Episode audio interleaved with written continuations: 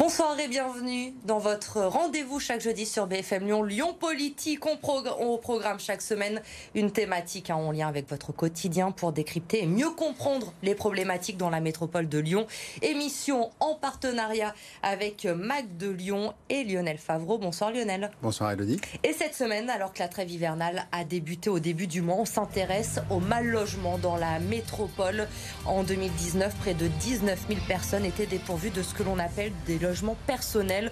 On dénombre aujourd'hui entre 2500 et 3000 sans-abri dans la métropole. Alors quelles solutions faut-il mettre en place? Les pouvoirs publics peuvent-ils faire plus? L'encadrement des loyers peut-il permettre aux Lyonnais de mieux se loger? Pour répondre à nos questions ce soir, le président fondateur d'Habitat et Humanisme et président du Haut Comité pour le logement des personnes défavorisées est notre invité. Bonsoir Bernard Dever. Bonsoir à vous. Et merci d'être avec nous pour ce Lyon politique, le logement qui est devenu au fil des années le poste de dépenses le plus important hein, du budget des ménages. Selon l'INSEE, le logement représente un tiers du budget. Aujourd'hui, les prix flambent, les foyers euh, les plus modestes vivent dans des passoires énergétiques, alors que la question du pouvoir d'achat est au cœur du débat, notamment avec la présidentielle qui arrive. Comment faire, Bernard Devers, de la question du logement une priorité? Vaste question. Comment faire? Vous, avez, vous venez de souligner en fait euh, la, préoccupation en fait euh, des familles euh, fragilisées qui, lorsqu'elles habitent euh, la métropole, les métropoles, mais parlons de celle-ci, puisque c'est là qu'on m'interrogeait, voient en fait aujourd'hui des prix tellement flambés que finalement c'est euh, la solidarité qui brûle. Quoi. Et c'est pour ces familles en fait de grandes difficultés. Soit en fait elles consentent en fait à des par rapport à leurs ressources, de payer plus de 30%, 35%, 40%. Il y a des familles qui payent plus de 50% en fait de leurs revenus pour pouvoir se loger. Naturellement, le reste pour vivre est largement ensuite amputé. Je crois que la question que vous posez, elle, appelle aujourd'hui en fait euh, toute la question en fait de l'aménagement du territoire. Tant qu'on n'arrivera pas en fait à avoir un autre type d'aménagement, donc finalement sera concentré dans les grandes métropoles et finalement toutes les activités. En fait, euh, naturellement, il y aura une l'offre foncière.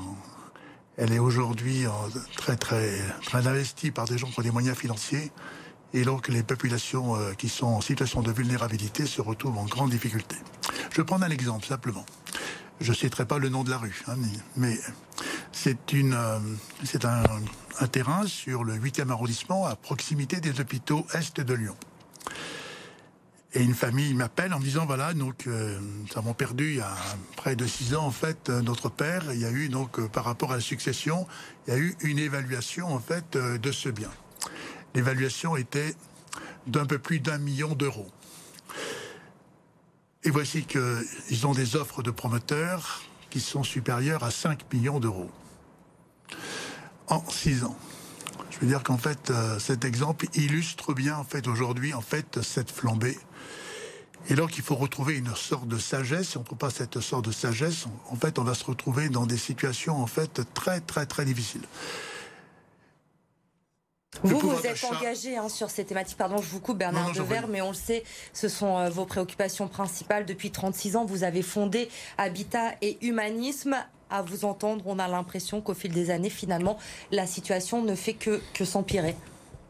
Alors, je dirais pas tout à fait cela. En fait, effectivement, elle empire en fait dans les grandes métropoles. Euh, par contre, euh, sur des villes euh, moyennes, ça veut dire qu'il n'y a pas de difficultés. Mais en fait, en tout cas, elles sont bien moins fortes. Alors peut-être qu'il y a aujourd'hui, en fait, avec la crise sanitaire, est-ce qu'il n'y aurait pas ici une ouverture? Vous savez, on a parlé beaucoup pendant euh, presque deux ans, en fait, de ces fameux jours d'après. Hein. Je ne suis pas sûr que ces jours d'après vont complètement tout transformer, mais malgré tout, il y a notamment, avec ces jours d'après, en fait, aujourd'hui, un développement, enfin, en tout cas, la poursuite du télétravail. Et on voit que les villes moyennes, qui étaient finalement un peu délaissées, aujourd'hui retrouve en fait euh, la faveur d'un certain nombre de personnes qui se disent mais s'il peut travailler deux jours par semaine en fait en télétravail, eh bien je préfère en fait avoir un logement plus grand, peut-être une maison, enfin etc. Hein. Et donc ça peut en fait aujourd'hui faire en sorte que un peu libérer un peu euh, en fait cette pression sur, euh, sur les grandes métropoles. Ça pourrait rééquilibrer quelque part la circulation qu'on connaît dans les grandes métropoles. Alors je crois. Moi je crois qu'en fait, euh, une, des, une des réponses, c'est précisément comment on va trouver un nouvel équilibre. Mais un l'équilibre, euh, par définition, c'est toujours un peu instable, et donc ça demande un peu de l'audace, ça demande un peu du courage. Et, ce courage, à la fois, il peut pas simplement être au, au niveau des élus en fait de la métropole, c'est aussi en fait une question tout à fait nationale comment en fait euh, des ministères, par exemple, est-ce qu'il est pensable, est-ce qu'en fait de grandes administrations pourraient non pas simplement en fait d'abord ne pas rester simplement dans, la capitale, mais venir en fait euh, aider à faire en sorte que notre pays soit en fait plus équilibré? Et là, il l'est plus parce qu'en fait, euh, on voit c'est que sur cinq ou six grandes métropoles, en fait, la tension, la tension est extrêmement forte. Alors, en parlant équilibre, vous avez toujours prôné la mixité sociale. Est-ce que vous trouvez qu'elle a progressé à Lyon depuis que vous avez commencé votre combat, ou est-ce qu'elle a régressé? Non, la, mixité, elle a quand même, elle a progressé.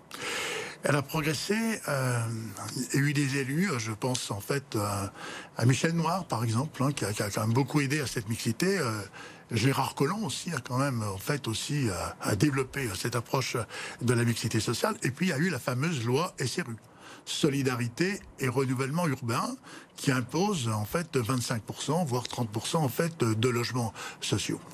Alors je sais bien qu'en fait on ne change pas les choses simplement par décret parce que la mixité qu'est-ce que ça veut dire? Si en fait sur des quartiers de ville on va mettre des populations plus pauvres, on ne crée pas de la mixité. Alors justement, vous, euh, pendant les trois mandats de Gérard Collomb, vous avez mené des opérations dans des quartiers où Gérard Collomb avait dit augmenter le pourcentage de logements sociaux, y compris des quartiers aisés comme le 6e ou des nouveaux quartiers comme la Confluence. Est-ce que ces opérations ont été des coups de dos ou on en voit vraiment les effets aujourd'hui? C'est insuffisant. Hein, c'est tout à fait insuffisant. Mais quand même, cette mixité, ce qui était une utopie, elle est devenue en tout cas une utopie concrète. Vous citez le 6e arrondissement, euh, une opération qu'on a réalisée en fait rue Tronchet, angle rue Tête d'Or, 80 logements. Euh, on a mis des années d'ailleurs pour la sortir euh, pour cette opération, donc on voit que c'est pas simplement un problème en fait politique, en fait des politiques. C'est aussi un problème de citoyenneté. C'est-à-dire en fait comment en fait la, population accepte de, découvrir que l'acte de construire J'ose dire que c'est un acte de soin. Euh, c'est un peu curieux de dire, de dire cela, mais en fait, et, pourtant, c'est bien, je crois, cette perspective qu'il faut arriver, en fait, euh, si on veut soigner, si on veut parvenir à ce qui est davantage de cohésion sociale, et non pas ces murs hein, qu'il y a entre en fait entre les quartiers, entre les, villes riches, les villes qui le sont. Qui Mais vous-même, vous avez dû lever des fonds parce qu'il y avait des concurrences, j'imagine, pour l'achat de ces terrains, de ces bâtiments, pour loger euh, des gens dans ces quartiers. Alors c'est justement là qui était tout à fait intéressant. C'est-à-dire qu'en fait, euh, dans le même temps où en fait il y a une difficulté à mettre en place cette, cette mixité en raison en fait des charges foncières qu'on vient d'indiquer, dans le même temps, il y a finalement sur un plan philosophique, j'ose dire un peu même spirituel, au sens plus large du terme, finalement une invitation à se dire mais qu'est-ce qui fait sens? Et quand la question du sens, elle est posée, sans jouer sur les mots, elle met tout sans dessus dessous. C'est Mister Sens en fait qui s'est investi et qui s'est en fait aujourd'hui euh, qui conduit en fait les uns et les autres à se dire mais est-ce que ça fait sens? Et cette économie, euh, quand on a commencé il y a près de 40 ans, effectivement, euh, quand on a parlé, de, on parlait pas d'économie solidaire, mais en disant en fait est-ce que l'argent ne pourrait pas être un vecteur de la solidarité? Et on m'a regardé en fait en disant il, il dit un peu n'importe quoi. En fait, en tout cas, c'est un rêveur c'est important d'ailleurs en fait. Euh, Donc ce rêve est, devenu en partie réalité. Eh bien, ce, rêve est en partie est arrivé en partie réalité. Il est insuffisant, mais il existe. C'est-à-dire qu'en fait, l'an dernier, euh, l'économie, euh, l'économie solidaire, l'épargne solidaire, a fait à progresser en fait de 31% alors bien sûr, on part sur des chiffres qui sont relativement bas, mais en fait aujourd'hui, la finance solidaire, c'est un peu plus de 20 milliards d'euros. 20 milliards d'euros. Et donc, naturellement, quand on investit euh, dans l'immobilier, ces fonds propres, euh, ça donne en fait un, levier possible permettant à peu près de, on a à peu près enfin, réaliser, alors pas, pas seulement Vitamalis, mais en fait toutes les, les, entités qui interviennent sur, à partir de l'économie solidaire, c'est un peu plus de 120 milliards d'euros de projets qui ont pu être réalisés. Donc on n'est plus simplement en fait euh, dans une approche qui est en fait marginale. Donc ça existe. Un chiffre, pardon, je vous coupe, euh, il faut qu'on avance un petit peu, sur lequel j'aimerais qu'on s'arrête avec vous aussi. C'est, il a été révélé par une enquête de Médiacité il y a quelques jours. 18 000 logements seraient vacants aujourd'hui dans la métropole de Lyon. La majorité appartient à des organismes publics. Beaucoup ne sont pas en état d'être habités. Que faut-il faire de ces logements selon vous Alors, vous abordez cette question, c'est un serpent de mer, mais c'est bien de pouvoir l'aborder. En France, il y a aujourd'hui dans les, simplement les métropoles. Hein. Dans les métropoles, 320 000 logements qui sont vacants. Et comme euh, l'immobilier, en fait, aujourd'hui, d'abord, en fait, l'argent est, est peu rémunéré. Ça, donne en fait une chance par rapport à l'économie solidaire, parce qu'en fait on, invite des personnes à dire en fait, bah, puisque l'argent est peu rémunéré, que l'attente c'est pas tellement tant des dividendes, même si les dividendes des grandes sociétés, au, niveau du CAC 40, en fait, sont des dividendes importants. Il reste que si on met l'argent en banque, en fait, on a des rentabilités de 1,5 euh, ou 1,2. Donc c'est pour aiguiller vers des financements éthiques vous Et c'est pour aiguiller vers des financements, des financements éthiques. Seulement, il y a des personnes qui achètent et font de l'immobilier et ils se disent c'est mon placement, donc c'est une sécurité de placement. Et à partir de cette sécurité, ils ne veulent pas le louer parce qu'en fait, ils le considèrent comme étant seulement un placement. Alors, bien sûr, on va me dire, mais attendez, euh, comment ça, comment ça peut se faire Puisqu'en fait, euh, si le, logement n'est pas loué, en fait, il y a naturellement en fait euh, des pénalités. Mais les pénalités sont, sont faibles et en fait, alors que le marché immobilier, lui, il ne fait qu'augmenter. Donc, on voit des gens qui font du placement immobilier pour sécuriser leur épargne, mais qui en aucune façon vient sécuriser en fait des personnes en situation. Je parle même pas des, des personnes en situation de difficulté, mais en tout cas déjà même les classes moyennes qui ont beaucoup de peine aussi à pouvoir se loger. Donc la question, alors euh, nous notre démarche, c'est pas simplement de dénoncer, c'est en fait de dénoncer des propositions euh, nouvelles. Donc, sur un certain nombre de ces logements, alors je ne parle pas naturellement des logements neufs, mais de, des personnes âgées qui ont parfois en fait un patrimoine ancien et qui se disent, bien placé parce qu'il est en centre-ville, et qui se disent, euh, alors il y, a aussi, n'ayons pas la, langue de bois, c'est en fait, il y a eu parfois des loyers qui n'ont pas été payés, etc. Et les gens se disent, bon, puisque c'est comme ça, finalement, je garde, je garde mon bien, et puis voilà, je ne mets pas plus. Mais ce, bien, euh, lui, peut se dévaloriser si en fait aujourd'hui il ne répond pas, notamment en fait à des critères sur le plan énergétique. Et donc toute la question en fait du logement très social, c'est pas parce qu'il y aurait un logement vacant que pour autant, si ce logement il est vétuste, ce logement il ne, peut pas, pas toujours avoir une destination très sociale, parce qu'en fait, si le loyer avec des financements ad hoc permet d'avoir en fait l'aide personnalisée au logement. Euh, les loyers, les charges en revanche, elles ne bénéficient pas d'aide. Mais du coup, vous pensez que les hommes politiques doivent prendre des décisions plus incitatives, plus coercitives? Il faut absolument faire des, des propositions tout à fait incitatives. Aujourd'hui, c'est en fait un véritable scandale. N'ayons pas peur de ce mot non plus, de voir en fait des familles, des personnes qui sont à la recherche d'un toit. On sait le temps qu'il faut pour trouver ce toit, et qu'alors que dans le même temps, il y a dans nos villes des logements. Enfin, vous avez indiqué le nombre. Je ne sais pas si ce nombre, il est tout à fait. Euh, je pense qu'il doit être un petit peu inférieur à ce que vous avez indiqué.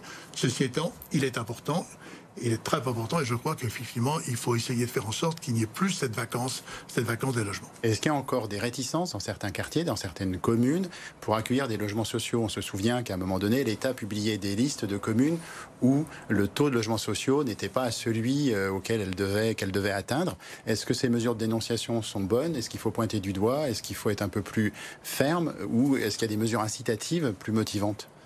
Alors, je crois que sur, avec la loi SRU, et ici, euh, je suis pas, euh, j'ai pas un esprit flagorneur, donc j'ai pas euh, à dire des bons points ou des mauvais points, en fait, en, tout cas des bons points.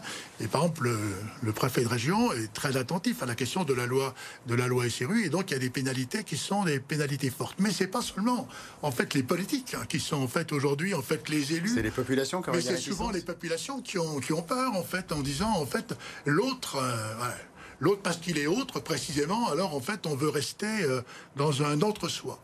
Et donc là, on touche quelque chose de tout à fait essentiel par rapport à une politique d'aménagement et une politique, euh, une politique sociale du logement. C'est comment on va arriver à passer en fait de l'entre-soi à l'autre-soi au fond, et les autres, quoi, et les autres.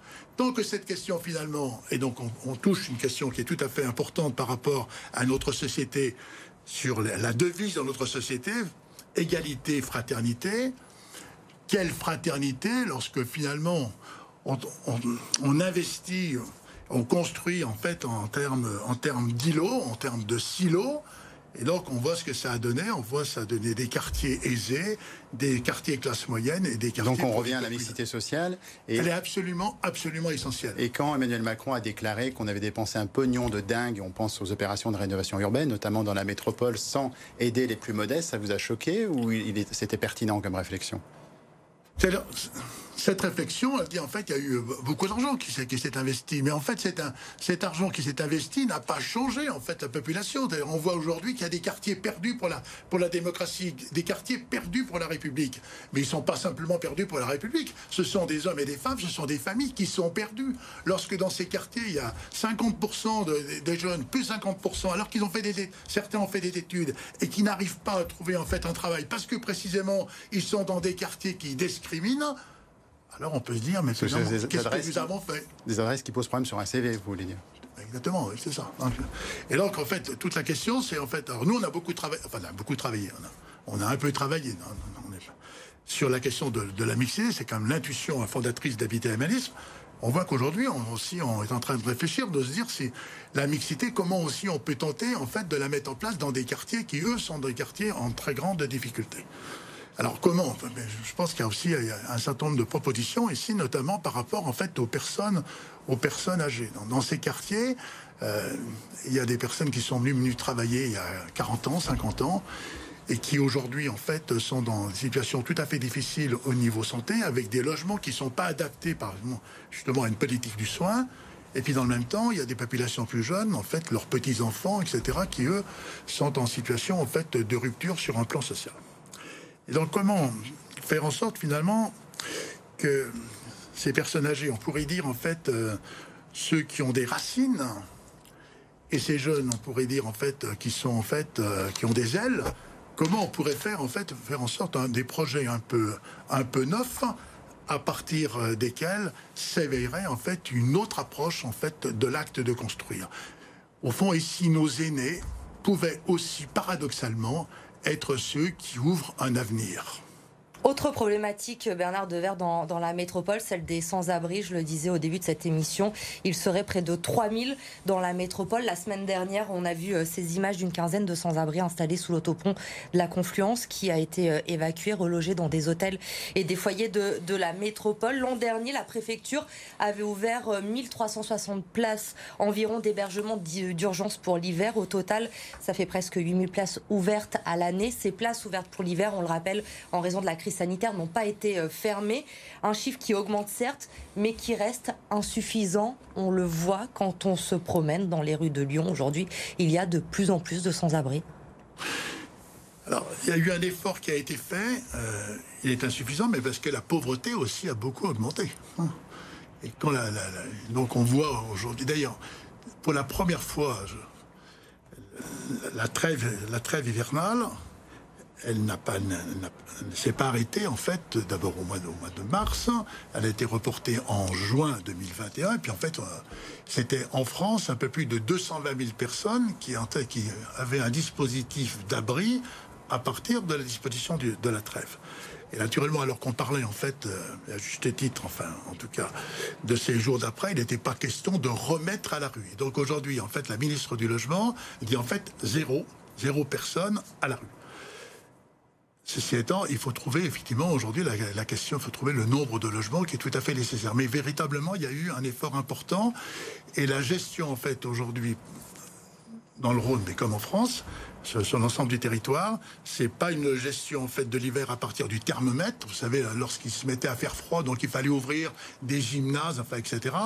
Là aujourd'hui, euh, c'est en fait faire en sorte que la mise à l'abri, c'est d'abord une mise à l'abri inconditionnelle inconditionnelle et qu'elles permettent en fait à partir de de s'investir à partir de ce logement, de ce logement d'abord. Qu'elles deviennent pérennes ensuite. exactement.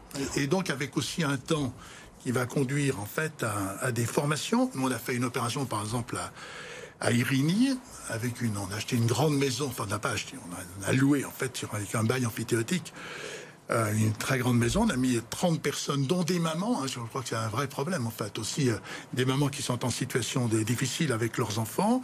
Et ces, mamans sont restées. Euh, aujourd'hui, un certain nombre sont en train de travailler. On est en train de mettre en place aussi une activité maraîchère pour donner des formations, etc. Permettre à des gens, finalement, de trouver un avenir. J'aimerais qu'on regarde ensemble, Bernard Devers, un reportage que l'on a diffusé sur BFM Lyon la semaine dernière, justement sur la problématique des sans-abri, notamment ceux qui sont installés place de la République. C'est un reportage de Laurent Canonico. Un campement de fortune, place de la République. Derrière le fleuriste et le kiosque à journaux, sept tentes sont occupées par des SDF. Patrick était déjà là l'hiver dernier avec sa chienne avant d'être relogé à l'hôtel. L'année dernière, euh, on a tapé des mains et des pieds avec le maire adjoint du deuxième et le préfet. Ils sont venus, ils ont dit il avait au moins 30 cm de neige pour qu'ils réagissent pour nous mettre dans les hôtels. Ça s'est arrêté le 4 août, les hôtels. Donc on se retrouve dehors en hiver. Donc c'est ridicule ce qu'ils font. Qu'ils nous remettent dans les hôtels comme ils faisaient l'année dernière. Être visible sur une artère commerçante pleine de passages, c'est la stratégie pour attirer l'attention des pouvoirs publics. La ville de Lyon admet que le problème est complexe, notamment à cause de la présence d'animaux. Nous arrivons petit à petit à ouvrir les droits de ces personnes. Il peut y avoir une prise en charge à l'hôtel, même avec des chiens. Il y a quelques hôteliers sur Lyon qui acceptent euh, d'avoir des animaux. Mais c'est quelles sont les solutions qu'on peut proposer euh, derrière? Est-ce que les personnes acceptent aussi d'aller dans des foyers collectifs? Est-ce que les personnes sont en capacité aussi de pouvoir accéder à un logement euh, autonome? Sur la métropole, 9000 personnes sont en demande d'hébergement. Aucune place ne sera créée cet hiver, selon une circulaire ministérielle. Dispositif et inquiétude des associations. Aujourd'hui, il faut attendre que des personnes qui soient, sont à l'intérieur des centres d'hébergement sortent vers du logement. On sait que le délai moyen d'attente pour accéder à un logement social, c'est de l'ordre de deux ans. Donc ce qu'on peut supposer, c'est que les personnes place de la République, mais aussi toutes celles moins visibles, passeront l'hiver dehors. 500 personnes dormiraient dans la rue à Lyon. La ville lance un appel aux bénévolats pour recenser et identifier les sans-abri lors d'une nuit de la solidarité fin janvier. Alors on vient de le voir dans ce reportage, l'une des problématiques pour loger des sans-abri, c'est ceux qui sont avec des animaux. Il y a un foyer pour accueillir des sans-abri avec des animaux dans le 8e arrondissement, l'initiative de Notre-Dame des sans-abri. Est-ce qu'il y en faudrait d'autres? Oui, enfin, le, reportage que vous venez de faire, en fait, euh, souligne aujourd'hui que le, chien en particulier, en fait, euh, l'animal pour la personne qui, se trouve à la rue, euh, c'est en fait, c'est souvent animal de compagnie marque en fait un, lien extrêmement fort. En fait, cette personne qui est en situation de grande souffrance, de solitude, etc. Elle trouve avec l'animal en fait aujourd'hui une possibilité d'humanité, quoi. Hein. Enfin, et souvent d'ailleurs en fait, on voit ces personnes quand on les met à l'abri. Et si il n'y a pas pour le chien, il dit non, non, mais je reste, je reste dehors parce qu'en fait, je veux protéger, je veux protéger mon chien. C'est peut-être aussi l'invitation de se dire les uns les autres et nous, comment on va protéger en fait la personne et ce chien Bien, évidemment, par rapport à votre question, il faut construire davantage en fait de foyers de cet ordre. Une image également qui a fait beaucoup réagir, ça se passe dans le troisième arrondissement de Lyon, des barrières anti-sans-abri qui ont été euh, installées par le service urbanisme de, de, la ville. Comment vous réagissez, Bernard Devers, pardon, quand vous voyez ces dispositifs installés au cœur de la ville? Quelle, euh, quelle fraternité, hein, quelle fraternité. Hein. Lorsqu'en fait on en arrive à ce type de situation, en fait, où il y a une euh, de dire l'autre, en fait, finalement à cet autre, vous n'avez pas votre place, vous n'avez pas votre place. Et donc le, territoire, il en fait, c'est un, le territoire, la République, elle est une et indivisible. Hein. Et donc il n'y a aucune raison qu'il y ait des territoires qui soient pour certains, et puis d'autres, ils n'auraient pas accès à ces territoires. Là où il n'y a pas. Vous savez, c'était Saint-Exupéry qui disait très justement, euh, ce Lyonnais hein, qui disait, qui est à Lyon, qui disait, mais en fait, quand, quand, la fraternité n'est pas. Quand la démocratie ne met pas en compte la fraternité, c'est en fait une imposture. La tradition lyonnaise, on parle de catholicisme social, ce sont des initiatives portées par la société civile. Vous-même, vous avez été dans l'immobilier avant de vous engager comme prêtre. Est-ce que vous vous sentez un peu comme un héritier de l'abbé Pierre, qui était lui-même un lyonnais? C'est un très grand frère. bien sûr, c'est une icône en fait, euh, l'abbé Pierre.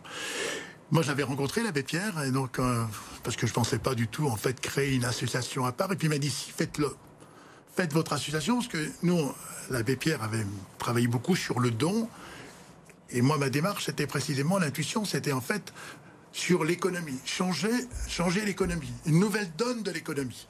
D'où cette économie, cette économie solidaire.